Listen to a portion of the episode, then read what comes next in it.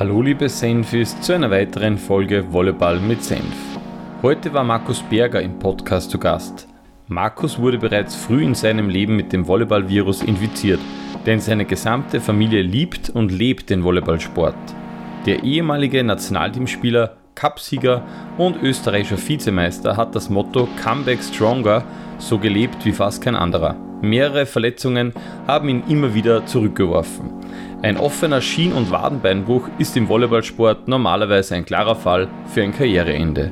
Markus erzählt in dieser Folge über seine Gedanken nach dem Unfall und wie er es geschafft hat, danach noch einmal im Nationalteam-Dress aufzulaufen. Viel Spaß mit einer weiteren Folge Volleyball mit Senf. Kurze Unterbrechung wegen einer Werbung.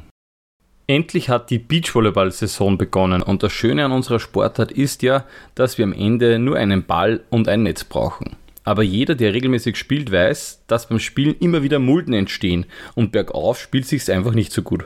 Deswegen benötigt jeder Beachcourt auch einen Sunschieber. Sunschieber.com hat es sich zur Aufgabe gemacht, alle Beachcourts in Österreich mit dem passenden Gerät auszustatten. Er probt bei Weltmeisterschaften und Europameisterschaften in Wien und Klagenfurt über Staatsmeisterschaften in Baden und Litzelberg bis hin zur German Beach Tour. Überall haben sich die Sunschieber von sunschieber.com bewiesen.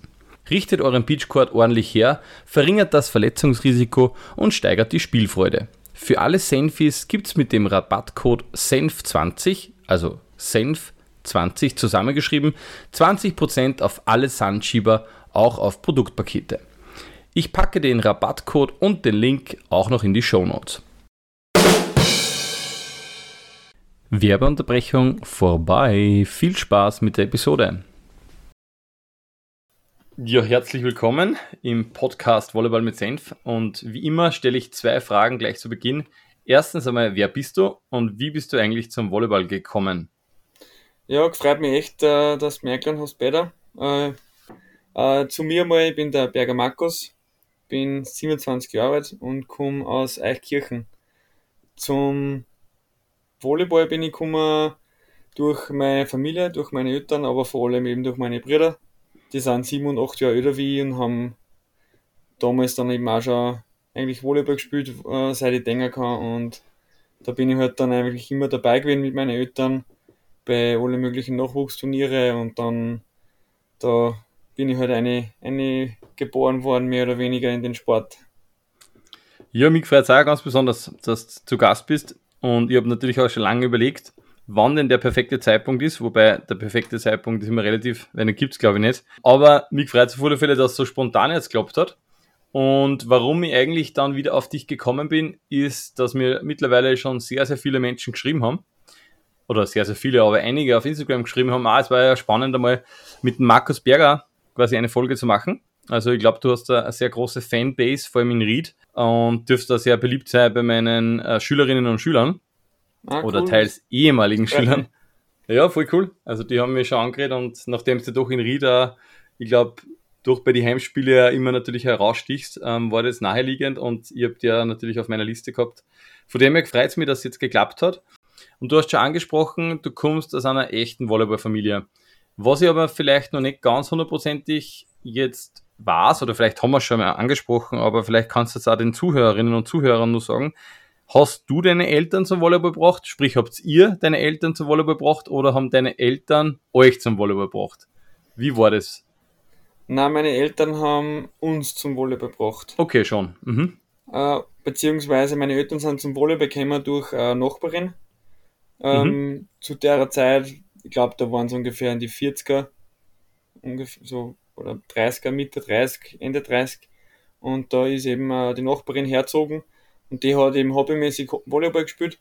Mhm. Und mein Vater hat halt damals Fußball gespielt. Ich glaube, meine Mama hat halt nicht wirklich so gezielt viel Sport gemacht. Ähm, und der hat dann gesagt, hey, probieren wir mal das aus. Und mhm. dann hat einer, glaube ich, das recht taugt und sind dann, haben dann so eben in, in der kleinen Union ähm, die Sparte Volleyball gegründet und haben dann in der ersten Klasse Mixed angefangen zum Spielen. In Eichkirchen war das, oder? In Eichkirchen, genau. Genau. Und Ja, natürlich bringt es mich gleich mal dazu. Also, ich habe ja am Beachvolleyballplatz direkt vor der Haustür. Das haben wir im Podcast mit dem, mit dem Christoph auch schon besprochen. Du bist der Jüngste der Berger Brothers, wenn man das so sagen kann. Das heißt, du hast natürlich das von klar auf mitgekriegt, dass da mehr oder weniger deine Brüder schon voll aktiv Volleyball spielen. Wie war das so für die, der Jüngste zu sein in der, in der Konstellation? War ziemlich cool eigentlich immer, weil, äh, oder großteils sagen wir so, sie haben in Wels im Verein schon gespielt das heißt, soweit ich mich erinnern kann, haben wir dann immer bei den zweite Bundesliga-Mannschaft Spiele zugeschaut, beziehungsweise wo wir dann immer zu den Staatsmeisterschaften mitgefahren haben. Ich glaube, da hast sogar du auch öfters mitgespielt, dann nur mit Grenztal Volley, mit der Spielgemeinschaft. Mhm. Ähm, wo man dann, da bin ich immer, immer dabei gewesen, dann bei den Nachwuchsstaatsmeisterschaften und Nachwuchsspiele von einer nur, wo es eben nur so 17, 18 in die Richtung waren. Mhm. Das heißt, du hast, also kann man sagen, auf alle Fälle mit einer gemeinsam auch noch einmal Volleyball gespielt in einer Mannschaft? Nein, das habe ich nicht. Also das direkt mit einer, mit alle beide nicht? Okay. Nein, leider nicht. Das ist sie leider nie ausgegangen. Ja, nun nicht, vielleicht. Nun nicht, vielleicht. Schauen wir mal. Was, vielleicht investiert ihr ja einmal. Ja, genau, also wollte ich ja gerade eins. Also nun nicht quasi. Du hast noch nie mit einer in einer Mannschaft gespielt. Mal Nein, schauen. mit beide noch nicht gemeinsam. Ja. ja, müssen wir schauen. Vielleicht können wir das ja mal realisieren, nur in Oberösterreich. Wäre ja. sicher spannend. Ja, lustig. Aber gehen wir ein bisschen zurück. Also du hast quasi gesagt, okay, das war natürlich schon so, dass du das mitgekriegt hast, deine Brüder spielen Volleyball, dadurch natürlich bei dir auch vielleicht einmal ein bisschen Begeisterung da von Haus aus, deine Eltern spielen Volleyball. Wie war das dann aber schulisch? Also du hast quasi, welche Schule hast besucht, bei was für einem Verein hast du richtig dann begonnen in der Halle? Vielleicht holen wir da ruhig ein bisschen aus. Also ich habe angefangen mit meinen ersten Berührungen als, als ganz ein kleines Kind. Ich hab beim G habe ich, beim G-Lerner war immer schon der Ball daneben und mhm. ich hab halt, bin immer schon am, am eigenen Beachplatz herumgerannt, während sie halt äh, gespielt haben, damals eben nur mit, mit Onkel, Tanten und der, der ganzen äh, Umgebung halt von dem ähm, Hobbyverein von, der, von der Union von Eichkirchen. Ähm, und da habe ich eben am Rand immer mit dem, mit dem Papa zum Beispiel ein bisschen gespielt oder mit denen, die halt gerade Zeit gehabt haben. Ähm, bis ich eigentlich dann so alt war wie 6, 7, 8 ungefähr. Und dann hat die Hilda immer ein Volleyballtraining gemacht, ein bis zweimal in der Woche ähm, in unserer Halle. Und das waren eigentlich dann meine ersten richtigen Trainings. Ich glaube, da waren wir so vielleicht 10 bis 15 Kinder aus, aus der Ortschaft beziehungsweise aus den Umgebungsortschaften. Mhm. Ähm, also obwohl deine Brüder eigentlich schon in Wörs gespielt haben, hast du trotzdem den Schritt noch vorgemacht mit euch Kirchen, gemütlich einmal in einer kleinen Halle, oder hat es da schon so eine Verbindung zu Wörs dann gegeben? Na, für mich eigentlich nicht. Also für mich war das sowieso nur, nur äh, da war ich noch zu jung zu mhm. dem Zeitpunkt, weil Volleyball im Nachwuchs fängt im Endeffekt erst ab 10 Jahren an mhm. mit der U11. Ist klar, Nicht so ja. wie im Fußball, wo es glaube ich auch bei U6 was, was gibt. Ja, da ähm, geht es relativ bald los. Aber, aber meine Brüder haben selber auch nur in derselben Halle eigentlich das erste Mal Volleyballtraining gehabt. Ah, wirklich? Ah, cool. Also an das kann ich mich nicht mehr erinnern. Ich weiß es nur, ich kann mich nur erinnern, wo sie schon in Wels ähm, gespielt haben. Mhm. Und dadurch, dass ich meine Brüder schon in, in Wels waren, war das eigentlich dann für mich klar, dass ich halt dann in Wels anfange bei den Jüngsten, bei den mit, mit 10 und dann in der U11, U12, U13 gleich mit da haben dürfen. Mhm. Hast du dann irgendwie eine Sport, Hauptschule, Sportgymnasium, irgend sowas besucht, oder? Genau, ich habe eine Sporthauptschule in Lambach gemacht, mhm. vier Jahre. Und ja, da war eben auch viel Sport am Fokus. Volleyball eher weniger. Die Volleyball war vielleicht einmal im Monat, dass wir es einmal gemacht haben. Es ist einfach eine, eine schwere Sportart, gell? das merkt man einfach, wenn du das nicht oft spürst als Jugendlicher oder als Kind da ist es einfach extrem schwer zu lernen, glaube ich.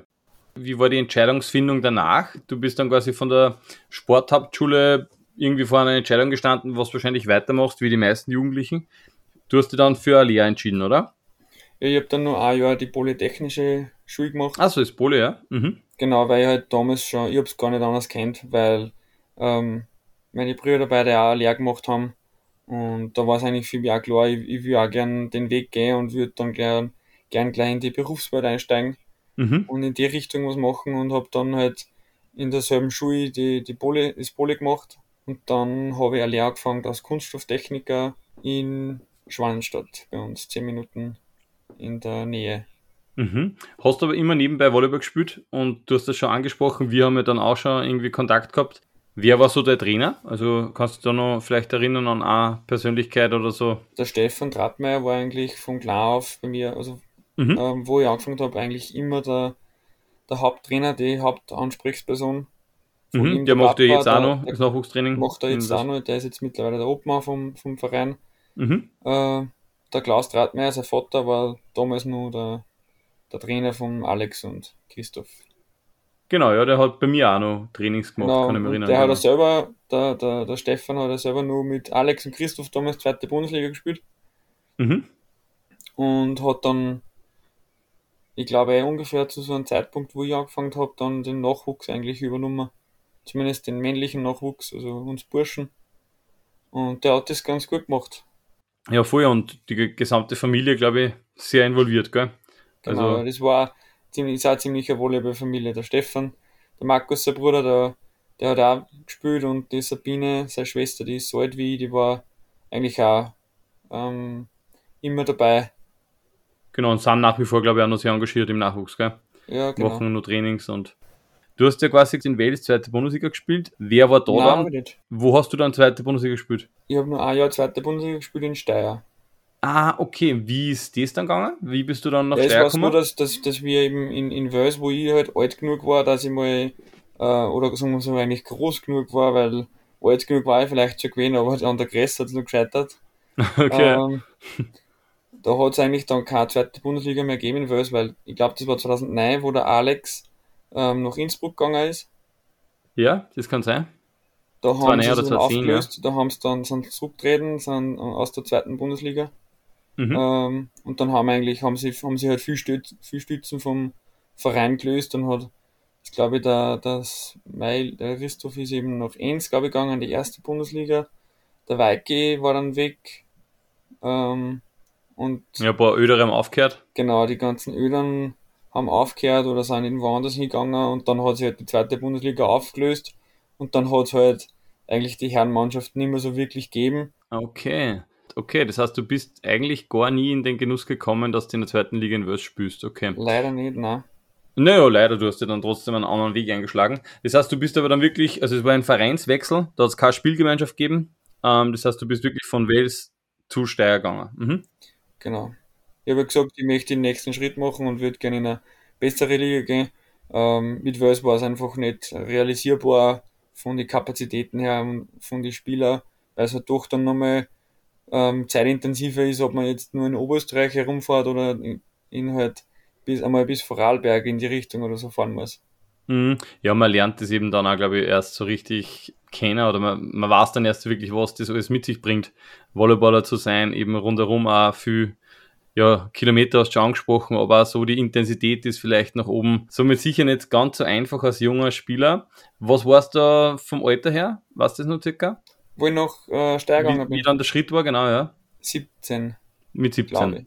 Mhm. 17, okay. 18, so in die. In, mhm. Ich glaube von 17 auf 18 in das Jahr.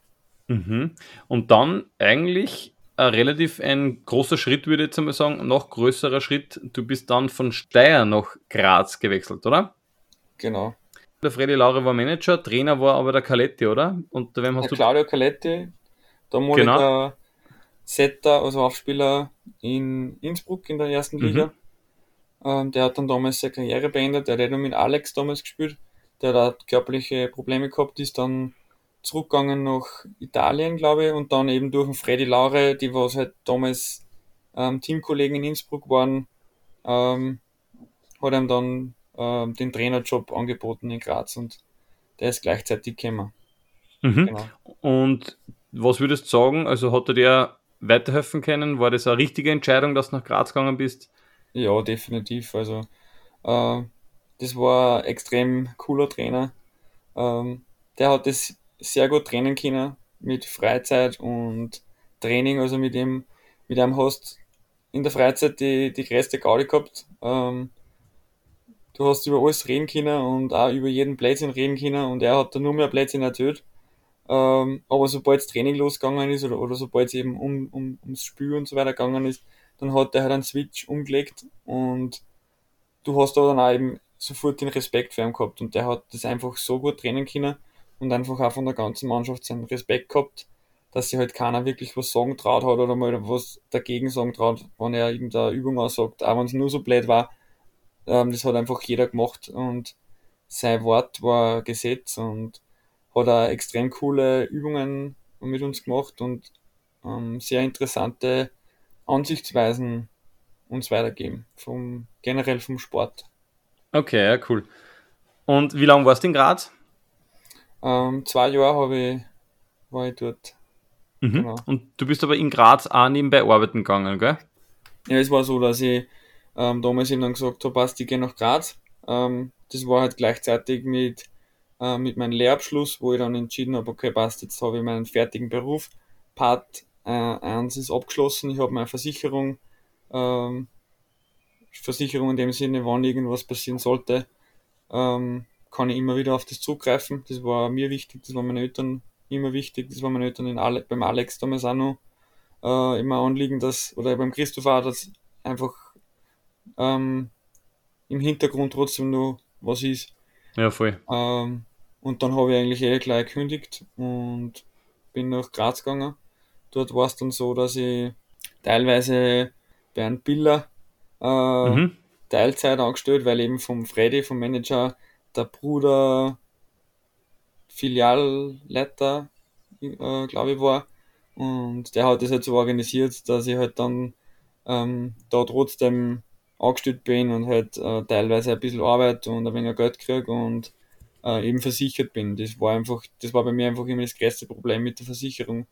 Dadurch, dass ich halt die Lehre gemacht habe und keine Matura habe, ähm, war es jetzt nicht so leicht wie eigentlich alle anderen Spieler in Graz, dass ich mich halt als Student anmelde und dann da dabei automatisch bei meinen Eltern mitversichert bin oder wie das funktioniert. Mhm, ja, genau. Studienbeihilfe. Bis 26 oder so. Mhm. Genau, ein Studienbeihilfe kriege und so weiter, aber ich bin halt in Graz gestanden und war halt leer, mehr oder weniger. Mhm. Also ich habe halt entweder die Möglichkeit, ich bin arbeiten und versichert oder ähm, bin beim, äh, beim AMS und versichert, weil einfach im Volleyballsport ist weiterhin, aber damals sowieso nur viel schwieriger war, dass jetzt der Verein sagt, sie investieren so viel Geld und, und ähm, stellen mich an als äh, Profisportler und versichern mich. Mhm.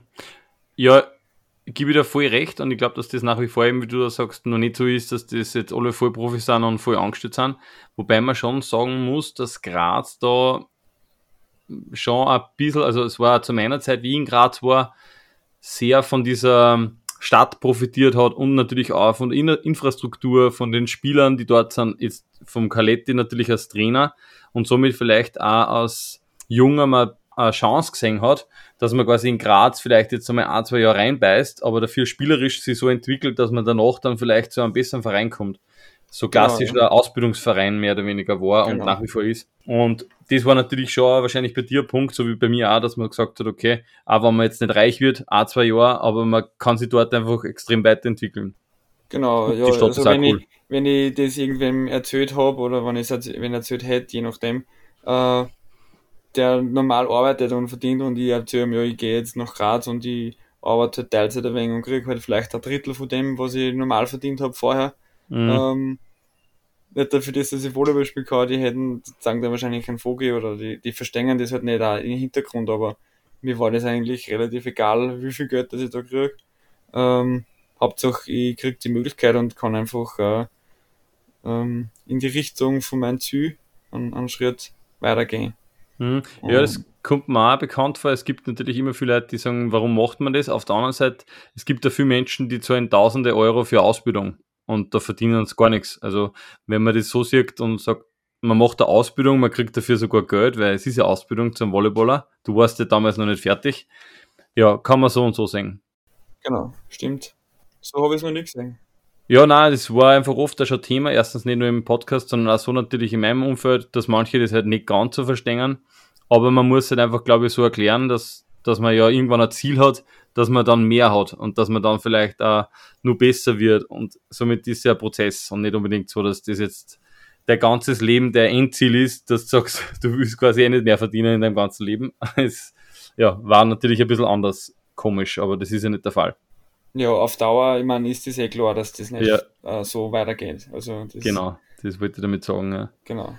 Ja. Und bezüglich äh, Graz war es dann so, du bist quasi, warum hat das eigentlich ja, mehr oder weniger aufgehört? Also wie ist das in Graz zu Ende gegangen? Also es war so, dass das eben, wie ich es gerade gesagt habe, mit, mit am Anfang arbeitslos und dann äh, beim Biller, das war immer nur für kurze Monate, also das war halt nicht lang. Mhm. Und weil dann äh, in dem Jahr hat sich das eben dann äh, ausgestellt oder halt ähm, ist dazu gekommen, dass ich dann ähm, meinen Grundwehrdienst ableisten habe müssen und ich habe das eben damals schon ein bisschen ausgeschoben, ähm, weil Mhm. es noch nicht möglich war, weil du, du brauchst einen erste Bundesliga-Verein, dass du ins Herresport kommen kannst. Mhm. Und dann habe ich es eben um ein Jahr verschoben, damit ich in Graz einmal ein Jahr in der ersten Bundesliga dabei bin. Ähm, und dann in meinem zweiten Jahr war ich, das war dann mein Herresportjahr. Mhm. Und dann war ich im Sommer in, in die Grundausbildung gehabt und bis, glaube ich, mit, bis Mitte der Saison, also bis Mitte in der zweiten Saison war ich dann beim Herresport und dann das erste Mal eigentlich einen richtigen Profi-Alltag gehabt mit ähm, regelmäßige Zeiten von Trainings, zweimal am Tag und ähm, nur auf das konzentrieren und keine anderen Verpflichtungen haben, mal für ein halbes Jahr. War, das war mal eine sehr coole Erfahrung, vor allem das erste Mal dann, dass man halt wirklich den ganzen Tag Zeit hat, nur für Volleyball. Ja, ist schon ganz was anderes dann, weil man eben das gewohnt ist, dass man arbeitet und dann nach dem Arbeiten nur in ein, in Training fährt auf Leistungsniveau, mehr oder weniger. Genau, ja. ist nicht so ohne. Und dann hat man quasi nur Volleyball unter Anführungszeichen. Das ist sicher ein bisschen eine Umstellung. Kann ich mir teilweise auch so vorstellen, dass es nicht immer ganz so leicht ist, weil du wahrscheinlich unterfordert warst, teilweise mit deiner Zeit oder überfordert mit der Freizeit. Aber du hast schon jetzt angesprochen, die, die zweite Saison. Es war dann so, was war da, habt ihr da den Cup gewonnen mit Graz in der zweiten Saison? In, in, in der ersten Saison haben wir den Cup gewonnen. Da habe ich aber noch nicht wirklich viel Spielzeit gehabt. Ich glaube, da habe ich vielleicht ein oder zwei Einsätze im ganzen Jahr gehabt. Und Mhm. da haben wir sie auch noch zu zweit angewechselt. Ähm, ich glaube, ich und der Michel David, Mhm. ähm, der Nachwuchstalent war, ähm, mit wer im Kader ist und wer auf der Zuschauer, in die Zuschauerrängen sitzt. Also das erste Jahr war wirklich nur Ausbildungsjahr und einmal Erfahrung sammeln und auf so einem hohen Niveau trainieren, weil der Unterschied von Steyr damals zweite Bundesliga mit lauter Hobbyspieler und alle Eltern, Älteren eher auf äh, wirklich ein professionelles Niveau mit lauter Gleichaltrige, die frisch aus der, teilweise frisch aus der Akademie kommen und zehnmaliger Nachwuchsstaatsmeister und alles mögliche sind. Ja, in Ähm, Graz vor allem. Erst einmal auf das. Niveau dann ähm, konstant kommen.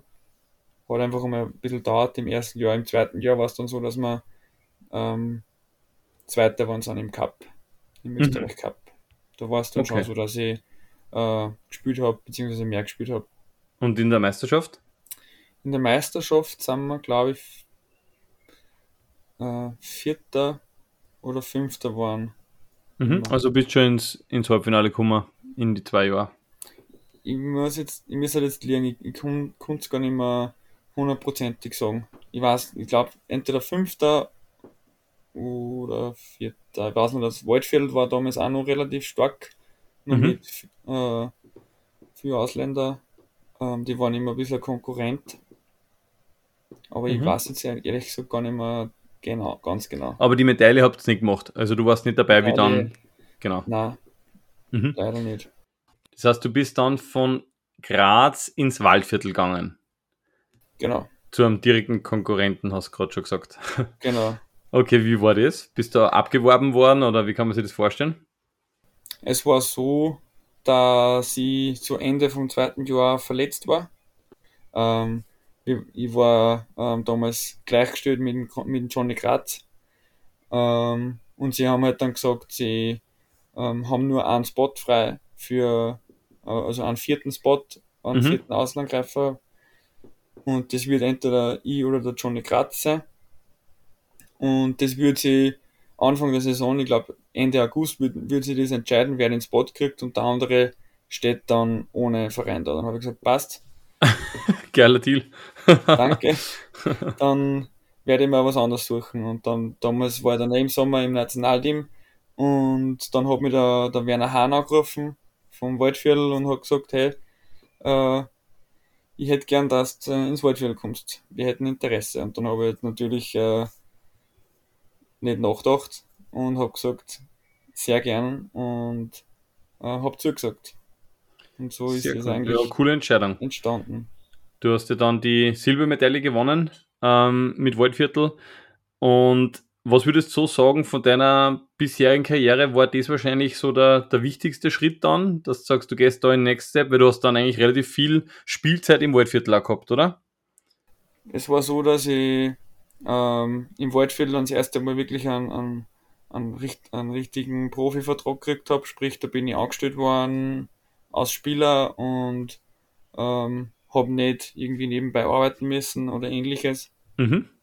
Ähm, und das war einfach, also das war, ich würde sagen, mein zweitgrößter Schritt. Ich glaube trotzdem nur, dass der größte Schritt von der zweiten Liga in die erste Liga war, von mm, ja, mehr oder weniger Hobbyverein Steyr zu einem Profiverein in Graz. Ähm, aber natürlich war dann der ins Waldviertel ein wichtiger Schritt, dass ich da mhm. jetzt nicht in, in Graz ähm, eine unwichtige Rolle spiele, sage ich mal, und ein drittes Jahr nur, nur trainiere, mehr oder weniger. Ähm, weil die haben dann ganz andere Pläne gehabt, damals noch. Sie haben halt nicht wirklich gesagt, sie setzen jetzt auf uns junge Österreicher und haben halt ähm, kommuniziert, dass sie eigentlich nur äh, Ausländer kaufen wollen. Mhm. Und der Hahn hat halt gesagt, ähm, dass, oder hat halt geplant mit zwei Jungen äh, auf der zweiten Außenposition dass sie die drum streiten. Das war eben ich und ein junger Pole im gleichen Alter. Ähm, ja, wir haben sie dann eigentlich relativ viel abgewechselt, er und ich. Also ich war jetzt nicht fix Grund 6 die, die ganze Saison. Das war mehr einmal er, einmal ich. Vor allem war es immer ein bisschen bitter, dass ich mir gleich im ersten Spiel damals einen Muskelfaserriss zugezogen habe. Dann war ich gleich mal zwei Monate weg. Mhm. Ähm, dann äh, bin ich zurückgekommen und dann war es eigentlich, ist halt weitergegangen mit, ich habe angefangen, er hat angefangen und da haben wir eigentlich sie relativ, ich glaube 50-50 haben wir sich die Spielzeit aufteilt. Wir zwar, aber eben, das war halt für mich extrem cool, dass halt ein sehr guter Verein, der eben eigentlich damals noch besser war wie, oder besser war wie Graz und halt wir immer verloren haben gegen sie, dass sie jetzt sagen, wir setzen jetzt auf die, auf, auf, oder auf Junge und Graz hat er gesagt, ja, was, wir kaufen irgendwelche Ausländer und ihr seid halt Vierter und kommt mit drinnen, danke. Ja.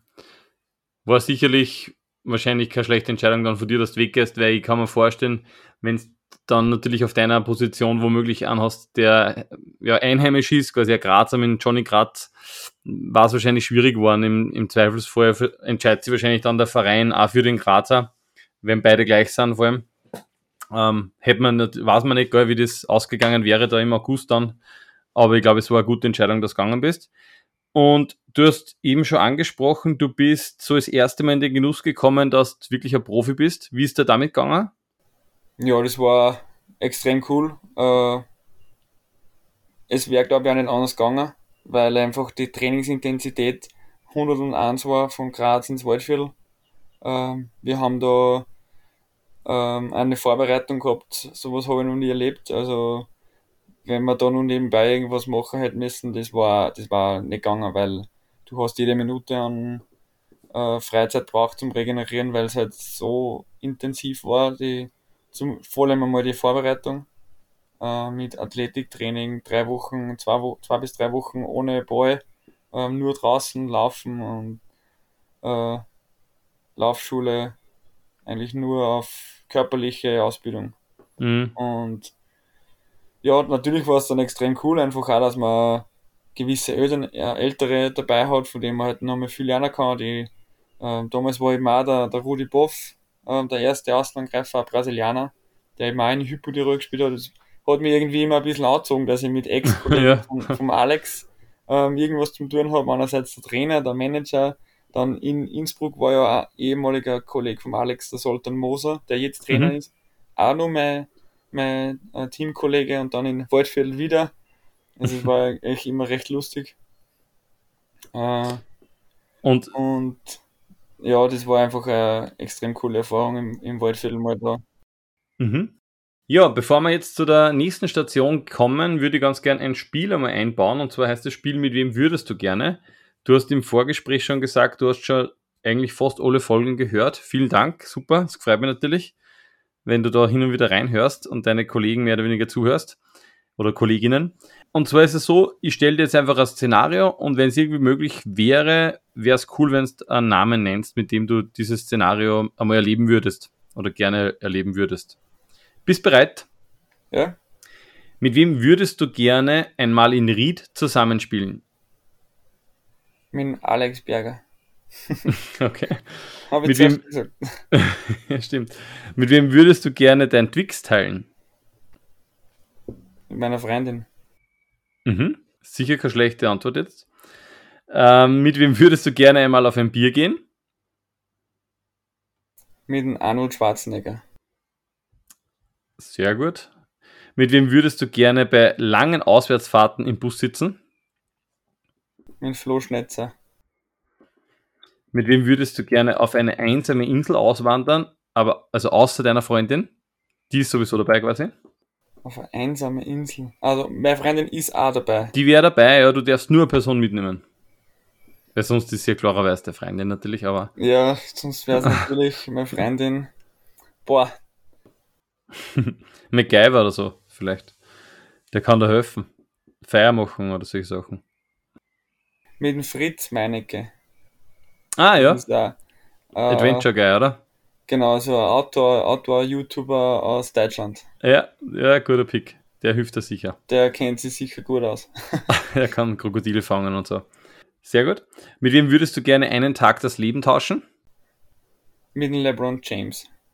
Mhm. Da wird mir jetzt wahrscheinlich der Flo Schnetzer, falls er Ja. das hört, hassen, aber Ich habe mir gerade gedacht, das wird dann bei der Auswärtsfahrt wahrscheinlich Thema werden, jetzt die Aussage. wahrscheinlich. Okay, ja. Und mit wem würdest du gerne eine Nacht in Vegas verbringen? Armin LeBron James. Ich glaube, mit, mit Dennis Rodman wäre sicher, der kann da Okay. ein paar Sachen, ein paar lustige Sachen sagen dort. Ja, das glaube ich auch. Vor allem kommst du wahrscheinlich überall rein. Kein Fehler. Wahrscheinlich.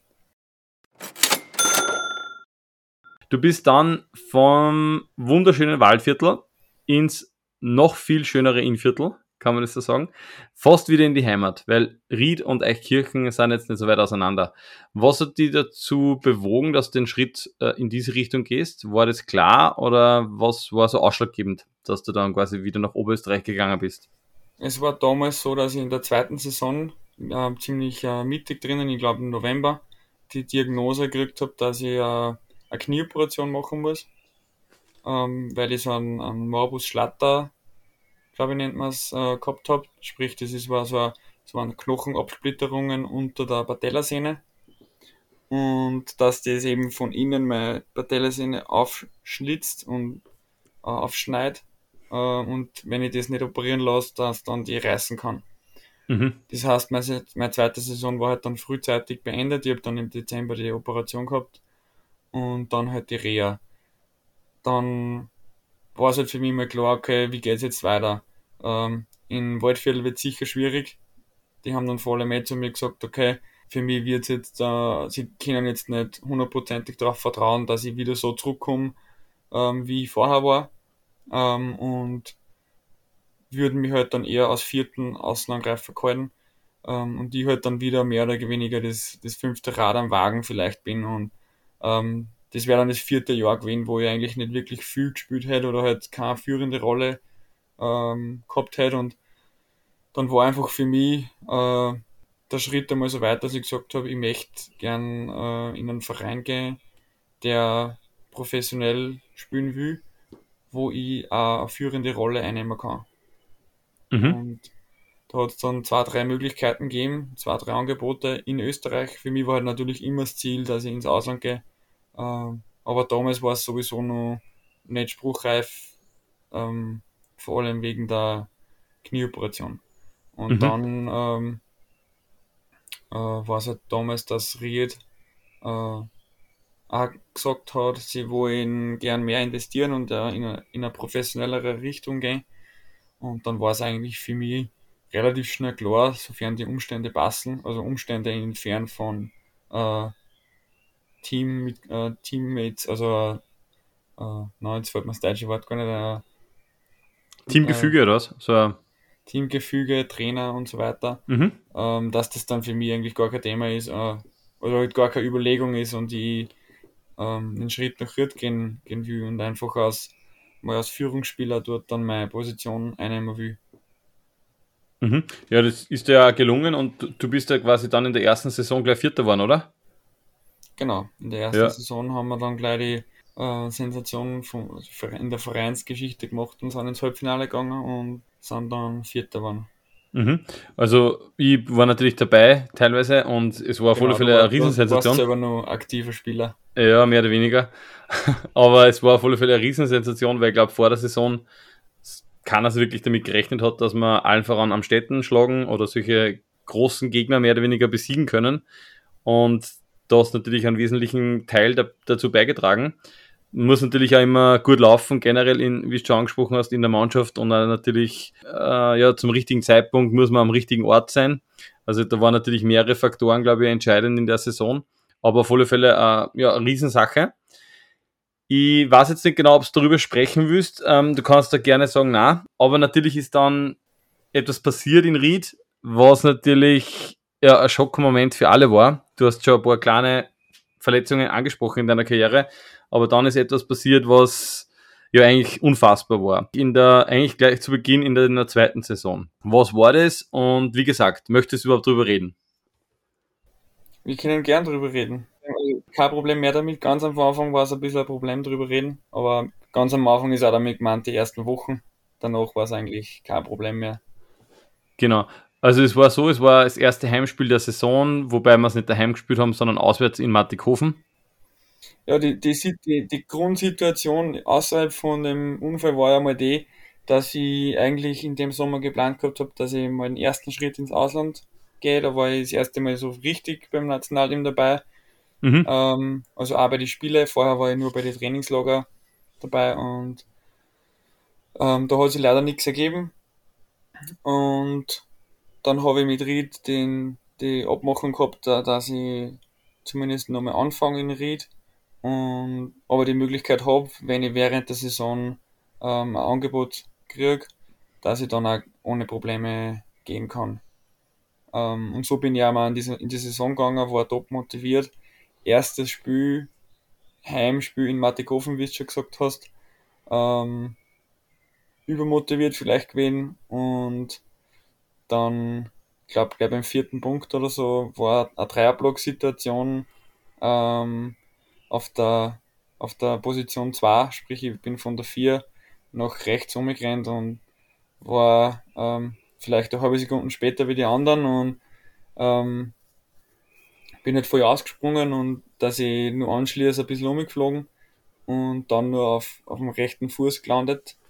Äh, am Anfang habe ich auch immer gedacht, ich bin einfach nur am rechten Fuß gelandet und dann hat es einen Schneuzer gemacht und mein Fuß war gebrochen. Äh, habe aber dann, glaube nach einem Monat ungefähr, äh, mal Recherche, äh, Recherche äh, gemacht und bin dann eben draufgekommen, dass ich gar nicht am Punkt gelandet bin, sondern auf dem, auf dem Fuß vom Gegenspieler.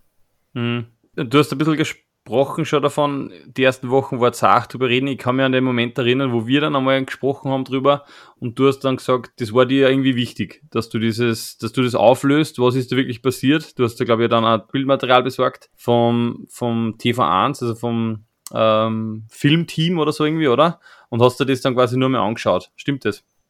Ja, natürlich. Ähm, ich bin halt am Anfang ähm, im, im Krankenhaus gelegen und bin halt gefragt worden auch von, von verschiedenen Leuten und auch von den Ärzten so quasi, wie kann das passieren, dass ein gesunder Mensch landet auf einem Fuß und sich so arg in Fuß bricht. Also offener und, Schien- und Wadenbeinbruch genau, war das, oder? offener Schien- und Wadenbeinbruch.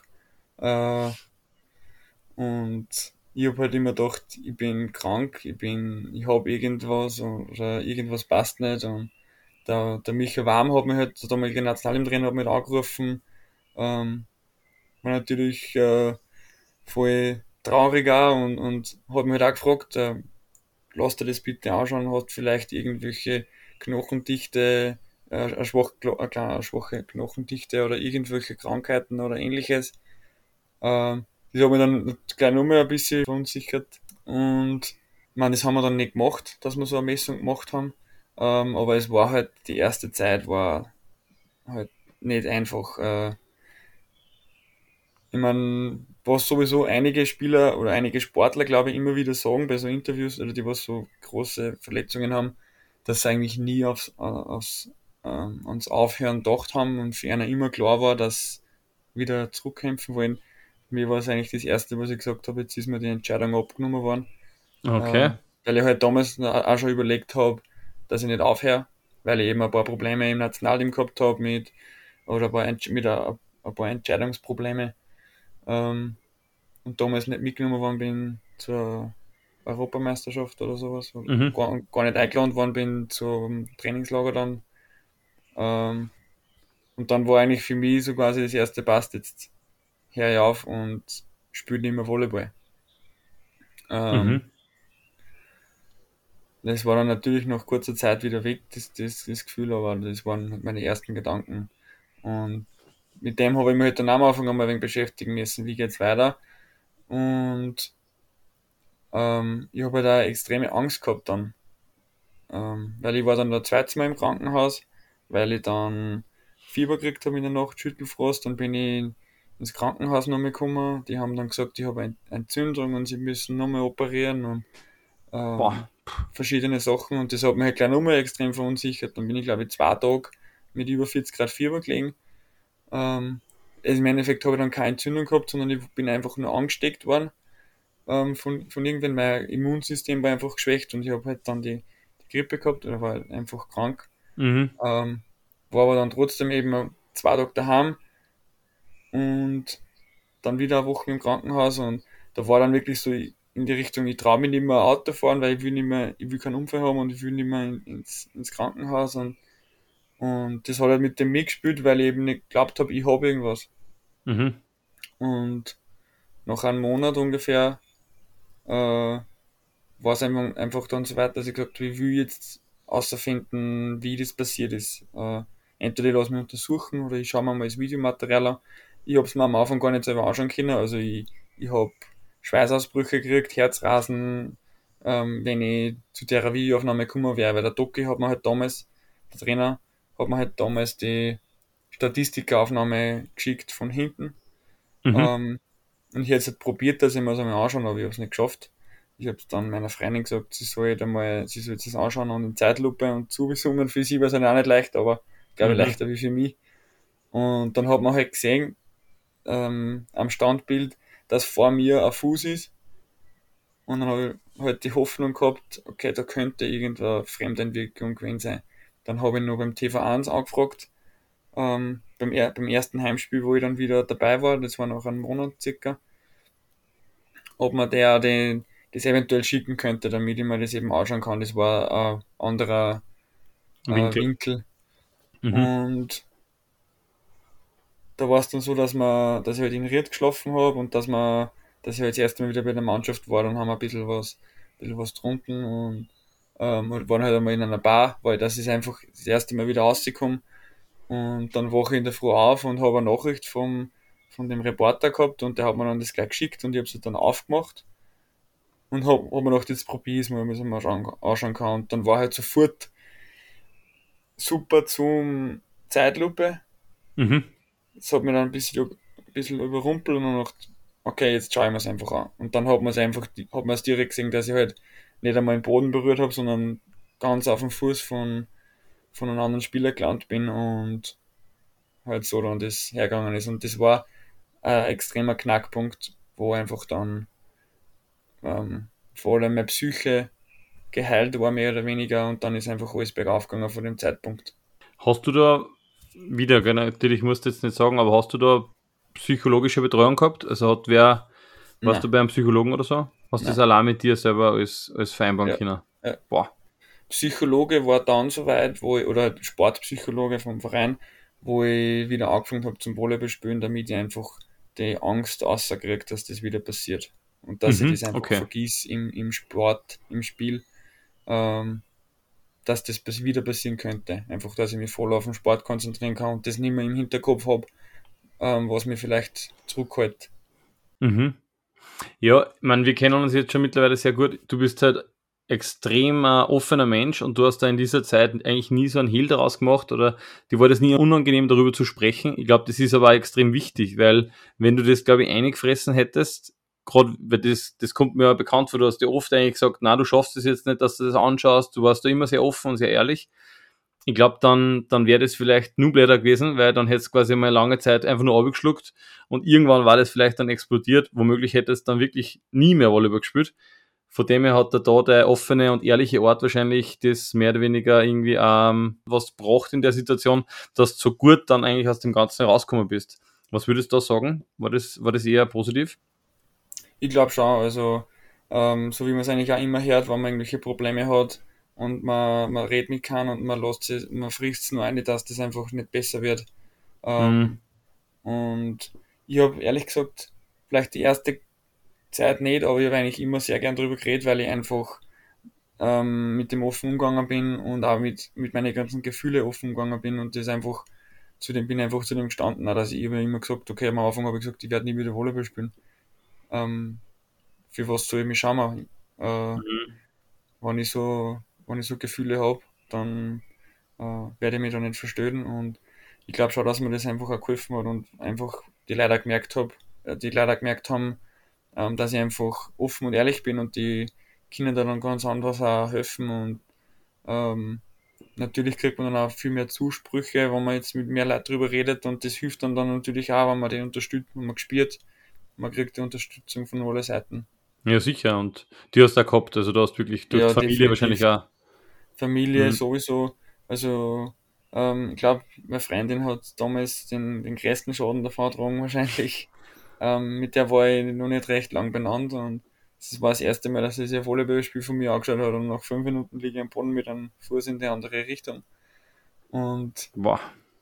Äh, für sie war es halt dann am Anfang auch nicht leicht. Ich war halt nicht wirklich positiv drauf am Anfang und beziehungsweise einfach auch äh, nicht jetzt so, dass, dass ich so wie vorher war. Natürlich mhm. hat sich etwas geändert und wir haben sich gerade ein paar Monate kennt und dann hätte es natürlich auch sagen können, das interessiert mich nicht so in die Richtung, äh, dass ich die, dass ich jetzt der, der Psychologin bin, mehr oder weniger. Mhm. Ähm, und das sehe ich ja schon groß an, dass da einfach mich unterstützt hat bis zum Schluss. Also, was heißt bis zum Schluss? Einfach bis ich wieder fit war. Ja, voll cool. Was ich schon noch ganz kurz äh, sagen möchte oder erzählen möchte, da war eine Szene im, im Rettungsauto, wo du quasi gefragt worden bist, ob du zusatzversichert bist. Und du hast da in dem Moment, weiß ich nicht, mit Schmerztabletten oder keine Ahnung, ich schätze mal, du warst unter Narkose schon fast, äh, irgendwie gesagt, ja oder so irgendwie. Und dann hast du im Nachhinein eine Rechnung bekommen über die OP oder so. Was war da noch? Nein, es war, es war schon die Situation, dass ich gewusst habe, ich bin zusatzversichert vom Verband, als mhm. Nationalteamspieler. Und der, der Christoph hat damals in Teammanager in Baumi angerufen, ob das auch gilt und ob das auch stimmt. Ähm, ja. Auch wenn, wenn wir nicht aktiv im Nationalteam sind, sondern eben auch im Verein und er hat auch gesagt, ja, sind wir. Dann habe ich dem ähm, Rettungsauto gesagt, ich bin zusatzversichert über einen Verband. Und die haben eben dementsprechend auch behandelt. Und am nächsten Tag ist halt dann aufgekommen, okay, die Zusatzversicherung gilt nur in dem einen Krankenhaus in Wien. Okay, ja. Und, und für Reha, oder? Genau, eben für, für das eine Krankenhaus, für die stationäre Aufnahme und eben für den Arzt, für unseren Teamarzt. Mhm. Und nicht in einem normalen Krankenhaus. Ähm, weiß nicht genau, ich weiß mhm. nicht ganz genau, wie das, wie das abgelaufen ist, aber das ist ihm dann am nächsten Tag in der Früh nach der OP aufgekommen, dass sie mir angerufen haben und gesagt, ja, die Zusatzversicherung gilt bei uns nicht, das ist nur für das im Krankenhaus. Ich, ich hätte dann ähm, einen Privattransfer braucht in das Krankenhaus, damit das ähm, gedeckt gewesen wäre. Ähm, okay. Jetzt war es dann sowieso, also ich habe am Anfang halt dann eine, äh, die ganz normale Krankenhausrechnung gehabt, aber nach, nach einem halben Jahr oder was ist auf einmal eine Rechnung von, glaube ich, 5000 Euro oder was einer, einer geflattert mit einem, wow. mit einem 2 cm dicken Umschlag. Da fällt dann natürlich einmal die, die Kinnladen runter und fragst dich, was ist jetzt los? Äh, weil ich habe mich natürlich dann damals auch ein bisschen, ähm, äh, ein bisschen nachgefragt, auch bei den Krankenschwestern, weil das hat mich natürlich auch wegen gestört oder mir gedacht, was ist das jetzt, wieso? Am Anfang heißt es ja, dann heißt es nein. Und habe gefragt, ob, ob irgendwas anders gewesen wäre, wenn ich gesagt hätte, ich bin normal versichert. Und sie haben gesagt, nein. mich hätte selber Arzt operiert und ich war Wahnsinn, sofort ja. operiert worden, weil es eine Notoperation war. Mhm. Und dann habe ich gesagt, was macht das dann für einen Unterschied? Wieso muss ich jetzt dann 5000 Euro für die, für die ähm, Operation zahlen? Und einfach nur was anderes abgerechnet wird. Mhm. ich habe eh dann mit dem Puttinger, mit unserem Kassier, Ja. ähm, der ist Rechtsanwalt, und habe gefragt, ob man da irgendeine Chance hat, dass man da gerichtlich vorgeht. Er hat gesagt, nein, hast keine Chance. Ähm, ich habe dann trotzdem die, die Unterstützung vom Verband gehabt und ähm, der Verband hat dann ähm, das eingereicht über unsere Versicherung. Also es ist dann trotzdem abdeckt worden Mhm. ähm, im Endeffekt von der Zusatzversicherung. Ähm, also ich habe mir die OP nicht selber zahlen müssen. Okay, super. Ähm, was aber natürlich dann gewesen ist, also das war halt ein gewisses Budget, was dann, ähm, was zur Verfügung gestellt war, ähm, was wir aufbrauchen können. Das hätte ich halt normalerweise für die ganze Physiotherapie machen können oder hernehmen können. Jetzt Mhm. ist es halt für die, für die Operationen draufgegangen und jetzt habe ich halt dann die ganze Therapiephase selber finanzieren müssen.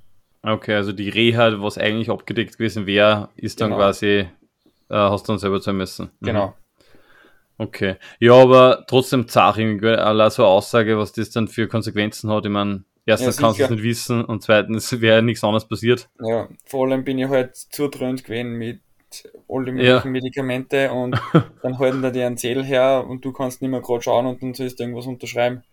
Ähm, Ja, es ist schon zart. Finde ich irgendwie auch ein bisschen frech, weil das kann ich mir gut vorstellen, dass das nicht das erste Mal passiert ist, dass irgendwer in dem Zustand sagt, ja, passt schon, so in die Richtung, la- lasst mich in Ruhe, ich will einfach nur operiert werden und dann der Rechnung kriegt. Also Wahnsinn, ja. ich habe mich natürlich auch ein bisschen abgezockt gefühlt, weil ich mir denke, ich habe sogar, noch- sogar nachgefragt, ob irgendwas anderes gewesen war. Ich meine, wenn ich mich dann einschummelt und ich krieg dann einen Termin ein halbes Jahr früher wie sonst, ist was anderes, aber Ja, Aber ja. genau. Natürlich gibt es immer Leute, die das ausnutzen. Eben wie du jetzt ja gesagt hast, dann, dann ist eh klar, dass bestraft werden. Aber das war in deiner Situation ja ganz klar nicht so. im Endeffekt habe ich es positiv gesehen oder in die positive Richtung gesehen. Und mir war es lieber, ich habe es gesagt und ich habe dann eben das zahlt, als wie ich hätte gesagt, na. Und es wäre dann vielleicht irgendwie gewesen, dass mir ein, Turnusarzt oder irgendein ähm, mehr oder weniger normaler Arzt operiert und vielleicht hätte irgendwas nicht so funktioniert und ich hätte dann einfach einen Schaden gehabt, der was mir einfach nicht mehr, das, dass ich nicht mehr die Möglichkeit habe, dass ich zum Profisport zurückgehe. Ich Hm. habe halt dann einen Primararzt, glaube ich, gehabt und der hat das halt wirklich extrem gut gemacht, muss man sagen. Ja, voll. Von dem her, also ich habe es immer dann so gesehen. Ja, musst eh so positiv sehen, genau. Und wie lange hat es dann dauert, dass du wieder am Court gestanden bist und was war das für ein Moment für dich? Am Anfang hat, hat sich alles äh, ziemlich äh, zart, also es war sehr langwierig, bis ich wieder ähm, gehen habe können. Das hat schon einige Monate gedauert. Und dann ist es aber relativ schnell gegangen. Äh, es, man schnell, ich habe trotzdem ein Jahr gebraucht. Äh, ich glaube, es war ziemlich genau ein Jahr, ähm, wo ich wieder das erste Spiel gehabt habe. Ich glaube, dass sogar am Tag genau ein Jahr war, wo das erste Spiel war, wenn ich mich nicht täusche. Ja, es kann sein, ja. Ähm, also Ja, eher Wahnsinn. Mehr oder weniger. Ähm, aber eben, ich habe dann im August, also der Unfall ist passiert im Oktober, ich weiß gar nicht mehr das Jahr, 19, glaube ich, 20. Ja, muss sowas gewesen sein. Nein, es Ich war. glaube ich glaub 2019 im Oktober. ja, 2019, ja, stimmt. Und 2020 im August habe ich dann die Vorbereitung normal gestartet mit wieder mit Riad. Und da habe ich aber dann relativ schnell gemerkt, okay, es funktioniert nicht. Äh, ich habe keine Dynamik, ich habe keine Stabilität, also im, im Fuß vom Kopf her, dass ich einfach nicht den, weil ich einfach nicht das Vertrauen so gehabt habe. Und dann ist aber irgendwie eine Woche, ich glaube, es war eine Woche vor dem ersten Spiel, ähm, bis dorthin war es nur so und dann ist auf einmal der Klick aufgegangen. Ich glaube, da hat mich ein Spieler ein bisschen provoziert im Training und dann auf einmal ähm, äh, habe ich halt ein bisschen mehr mit, mit Wut vielleicht im Hintergrund. äh, bin ich auf einmal wieder voll ausgesprungen und, und bin dann gelandet und alle haben so mehr oder weniger geschaut, was war da jetzt los. Der Doki ist gestanden mit einem offenen Mund so, was war jetzt los? Und das war eigentlich irgendwie dann auch so ein Knackpunkt und dann innerhalb von einer Woche war ich auf einmal auf demselben Niveau, wie ich eigentlich aufgehört habe.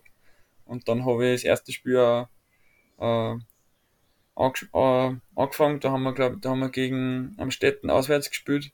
Das war mein erstes Spiel wieder, ich glaube, ähm, wir haben gewonnen Du warst Topscorer, oder? 3-0, 3-1, ich glaube, ich war Topscorer und das war halt, also wenn ich jetzt drüber nachdenke, ähm, werde ich ein bisschen emotional, muss ich ehrlich sagen, und das war damals natürlich auch extrem, also ja, un unbeschreiblich. Wahnsinn, also. Wahnsinnsmoment. Einfach nicht jetzt das, dass ich, dass ich gut gespielt habe, aber einfach, dass ich ähm, wieder gespielt habe auf dem Niveau.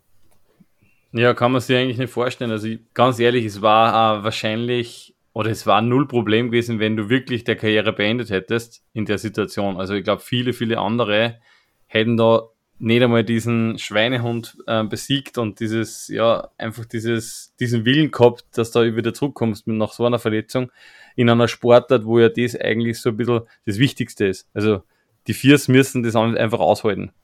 Wenn du nicht mehr hupfen kannst, nicht mehr landen kannst, im Volleyball, das ist einfach das Um und Auf. Also Hut ab vor dieser, ja, vor dieser Leistung, dass du überhaupt wieder zurückgekommen bist und natürlich auch die Art und Weise, wie du zurückgekommen bist. Du bist ja seitdem auch wieder natürlich vorn dabei. Hast du dann im Nationalteam auch wieder gespielt? Ja, genau. Ich habe wieder einberufen worden. Genau. Genau, ich habe dann damals eben gesagt, uh, ich will nicht ausgetragen werden aus der Halle, sondern ich will selber gehen, wenn ich mal aufhöre. Ähm, das war halt auch ein Grund, wieso ich wieder angefangen habe.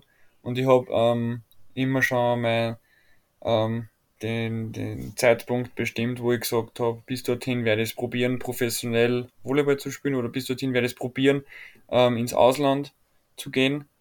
Und das war damals immer 25 Jahre.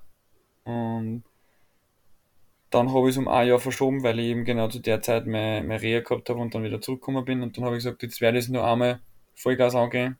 Ähm, habe dann eben nur einmal professionelle Saison in, in, in Ried gespielt und war dann auch im Nationalteam wieder dabei, bin wieder einberufen worden und habe dann das erste Mal mein, war das erste Mal in der Stammrotation äh, am Viertel.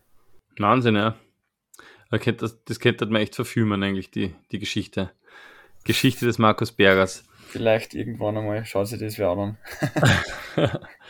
Aber du hast schon angesprochen, du hast also eine Deadline gesetzt. Du hast natürlich jetzt oder spielst ja nach wie vor Volleyball. Wir reden zwar über die Vergangenheit, aber du bist ja nach wie vor aktiver Volleyballer und hast aber nebenbei eine Arbeit begonnen. Wie war der Punkt dann nur mal vielleicht? Äh, war das dann so, okay, du hörst jetzt auf, du willst nicht mehr ins Ausland, aber trotzdem ist der Sport einfach nur wichtig? Der Sport ist mir mega wichtig, also ich konnte es mir nicht vorstellen, jetzt einfach aufhören. Ähm, es war von Anfang an, ich glaube, seitdem ich 11, 12, 13 Jahre war immer mein Traum, dass ich professioneller Volleyballer bin und vor allem im Ausland und halt das so lange mache wie möglich. Ähm, ich glaube, den Traum haben viele, vielleicht nicht im Volleyball, aber in andere Sportarten. Ähm, es geht halt einfach auch nicht bei alle auf und irgendwann muss man einfach der, der Realität ins Auge äh, sehen und dadurch, dass ich eben immer gesagt habe, mit 25 Jahren oder bis 25 Jahre werde ich es machen, ich es dann um ein Jahr verschoben. Dann war es eben so, dass ich Nationalteam noch gemacht habe und währenddessen halt intensiv geschaut habe und äh, ob ich irgendwo eine Möglichkeit habe im Ausland. Eine seriöse Möglichkeit muss ich auch dazu sagen, ich hätte schon mehrere Möglichkeiten gehabt, wo ich ohne Probleme ins Ausland gehen hätte, können. Aber ich hätte, ich habe halt einfach immer gesagt, wenn, wenn ich den Schritt jetzt mache, dann soll es ein sinnvoller Schritt sein. Und das, dementsprechend habe ich dann damals entschieden, nachdem ich ähm, keinen guten Verein gefunden habe, ähm, habe ich dann gesagt, passt, dann werde ich meine professionelle Karriere beenden und in die Berufswelt einsteigen. Mhm. Und es geht da seitdem aber gut, oder? Also es, oder täuscht es, aber ich, ich, man merkt, du bist happy, du bist gut drauf, spielst Volleyball und gehst ich arbeiten. Ich bin mega happy mit der Entscheidung. Natürlich war es mir damals auch lieber gewesen, wenn ich sage, ich kriege jetzt ein mega Angebot im Ausland ähm, und kriege einfach die Möglichkeit, dass ich das weiterleben kann. Ähm, aber genauso viel habe ich mich dann auch damals ehrlich gesagt gefreut, dass ich einmal einen mehr oder weniger normalen äh, Alltag oder einen normalen Job habe. Äh, ich habe mich natürlich, wo ich meinen Fuß gebrochen habe, damit auseinandergesetzt, was kann ich machen, was kann ich nach, mein, nach meiner Karriere machen. Und habe mir halt da mehrere Möglichkeiten ausgesucht oder meine, meine äh, Interessen ein bisschen bin ich durchgegangen und da hatte ich dann ein sehr guter Job, äh, vor allem einer, der mich extrem interessiert hat, äh, auf da. Ich habe mich halt das, ich habe mir ein bisschen schon in die Richtung vorbereitet, auch während der Saison in Ried, ähm, weil es mich einfach interessiert hat. Äh, das war, hat eben mit meinem damaligen Lehrberuf ähm, was zum tun und dann habe ich eben ein Jobangebot gekriegt als äh, damals als technischer Zeichner in einem Konstruktionsbüro für Spritzgusswerkzeuge mit dem Ziel, dass ich dann eben nach kurzer Zeit äh, selbstständiger Konstrukteur werde. Ja, voll cool. Also im Endeffekt kannst du jetzt trotzdem nur weiter Volleyball spielen. Es ist nicht weit weg von daheim. Du hast eine, eine super Arbeit, super Privatleben. Also alles perfekt. Würde ich hätte es mir nicht besser vorstellen können, weil ich habe natürlich auch noch eine Arbeit gesucht, ähm, die halt dazu passt, weil ich gesagt habe, ich, ich will jetzt nicht 40 Stunden arbeiten und einmal in der Woche Volleyball spielen. Und dann hat sich das einfach perfekt ergeben, ähm, als Ausgleich vor allem auch, dass ich jetzt keine körperlich äh, anstrengende Arbeit habe, so wie mein Lehrberuf eben war, in der, in, damals in der Produktion und in der Werkstatt. Äh, und dann eben oft noch nur jeden Tag ins Training gehe. Wäre halt, glaube ich, körperlich ein bisschen too much gewesen für eine ganze Saison. Von dem her hat das perfekt passt und, und ähm, bin noch immer mega happy mit der Entscheidung und jetzt eben die zweite Saison habe ich hinter mir, wo ich äh, Vollzeit arbeite und in Ried voll dabei bin. Voll cool und Hut ab. Also es ist sicher nicht einfach, das Ganze unter einen Hut zu bringen, aber eben wie du sagst, du bist, glaube ich, generell einer, der, wenn er was macht, dann zieht das durch und macht das gescheit. Das hast du schon öfters bewiesen. Und natürlich freut es mich ganz besonders, dass du im Innviertel spielst, also bei Ried spielst. Bin ja dort nach wie vor aktiv. Im Organisationsteam, nennen wir es einmal so. Nicht mehr als Spieler, aber zumindest rundherum. Und von dem her super, wenn wir Österreicher haben, die da in der Mannschaft dabei sind. Es ist jetzt ja so, wir haben phasenweise natürlich ein bisschen traurige Sachen besprochen oder vielleicht Sachen, die ja manche Leute vielleicht da triggern. Also werde ich natürlich vorab auch sagen, dass Leute, die sowas nicht gern hören, vielleicht die Folge auslassen, leider. Ähm, oder diesen, diesen Part ein wenig skippen. Ähm, jetzt ist es so, ich habe eine neue Rubrik gestartet und zwar heißt diese Rubrik Talentshow das wird ein bisschen das Ganze aufheitern natürlich. Und zwar ist es jetzt so Sehr gedacht. Gut. Die Stimmung ist ein bisschen gebrochen. Na, aber es passt gut. Das war ja ein wichtiges Thema. Und ich bin super happy, dass du das so ähm, rübergebracht hast. Ähm, bei der Talentshow geht es im Endeffekt darum, du kannst jetzt ein Lieblingslied singen oder einen Lieblingswitz erzählen. Bist du Sänger? Nein.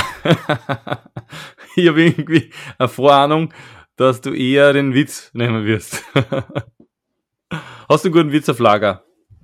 Uh, keinen, den man da sagen kann. Ist egal. Du darfst jeden erzählen, das willst. Uh, also jetzt muss ich kurz überlegen, nochmal genau wie gegangen ist. Genau da. Drei Prostituierte ähm, sitzen beieinander und reden so über einen, über ihren äh, heutigen Tag. Die eine sagt, boah, ich glaube, ich hab heute einen Installateur bei mir gehabt. Die eine fragt, wieso? Ja, weil der hat das Rohr verlegt, sowas hast du noch nie gesehen. Dann die andere sagt, also ich glaube, ich habe einen, einen Zimmermauer gehabt. Ja, wieso? Ja, weil der hat, der hat mich genagelt, das war ein Wahnsinn. Dann sagt die dritte, ja dann, und ich habe einen Bauern gehabt. Ja, was, wieso einen Bauern? Ja, am Anfang war ich am Zweicht, dann Drucker und dann Steier. Okay, den war es vor ein paar Tagen jetzt gehört. Das ist gut. Ja, den hat man nämlich halt die Tage erst erzählt in der Arbeit. das ist gut. Ja, das war Talente Show bin gespannt, wann der erste oder die erste Kandidatin einmal das Singen nimmt. Zum Abschluss ist es so, du bist natürlich ein prädestinierter Spieler, weil du bist äh, Service-Annahme-Spieler, ah, Service-Annahme, äh. Das heißt, du kannst natürlich annehmen und servieren. Das Spiel heißt ja, Service-Annahme? Servieren eher nicht, aber. okay. ja, dann hast du vielleicht Probleme bei dem Spiel, aber wir werden es auflösen. Es geht im Endeffekt um Folgendes: Du bekommst zwei Begriffe und solltest dich, wenn irgendwie möglich, für einen Begriff entscheiden. Bist bereit? Ja. Sehr gut. Service-Annahme. Bausparer oder Risikoveranlagung? Risikoveranlagung. Klarer 3 zu 0 Sieg oder knapper 3 zu 2 Sieg? Kommt davon gegen wen? Aber ich würde eher 3-0 nehmen. Mhm. Und klares 0 zu 3 oder knappes 2 zu 3? Knappes 2 zu 3. Okay. Graz oder Ried? Ried. Miete oder Eigentum? Eigentum. Blumenwiese oder Rasenmähen? Blumenwiese. Senf oder Ketchup? Senf. Berge oder Strand? Strand. Olympiateilnahme oder Champions League-Sieger? Olympiateilnahme. Podcast oder Musik? Musik. Pizza oder Spaghetti? Pizza. Kaffee oder Tee? Kaffee. Honig oder Marmelade? Honig. Streaming oder Kino? Streaming. Kaletti oder Käfer? Boah, das ist jetzt gemein. Käfer. Alex oder Smiley? Beide. Smilex. Smilex. ja, super, das war Serviceannahme. Vielen, vielen herzlichen Dank. Ich weiß, das Thema war nicht ganz einfach zu besprechen und vor allem der, ähm, ja, eben der Verletzung dann wirklich nur mal so Revue passieren zu lassen. Ähm, ja, vielen herzlichen Dank, dass du Zeit genommen hast für diese Folge. Und ich hoffe natürlich, dass du noch weiterhin lange, lange, lange Zeit spielen wirst und das Ganze irgendwie unter den Hut kriegst mit Familie, mit, ähm, mit Arbeiten und so weiter. Ähm, bei mir ist es so, zum Abschluss kann der Gast immer etwas sagen, du kannst ihn grüßen, du kannst gerne auch noch einen Witz erzählen. Ähm, die letzten Worte gehören dir. Ich glaube, Witz wird es ja nimmer. Ähm, Peter, es hat mich echt gefreut, da jetzt mit dir zu quatschen. Äh, eine lange Zeit haben wir schon lange nicht mehr gemacht oder sehr selten. Ähm, war echt cool. Es hat mich sehr gefreut, dass du mich eingeladen hast. War sehr gerne jetzt bei dir. Und ich hoffe, dass ein bisschen unterhaltsam war für alle Zuhörer. Und hoffe, dass wir sie in Ried in der Halle sehen. Danke.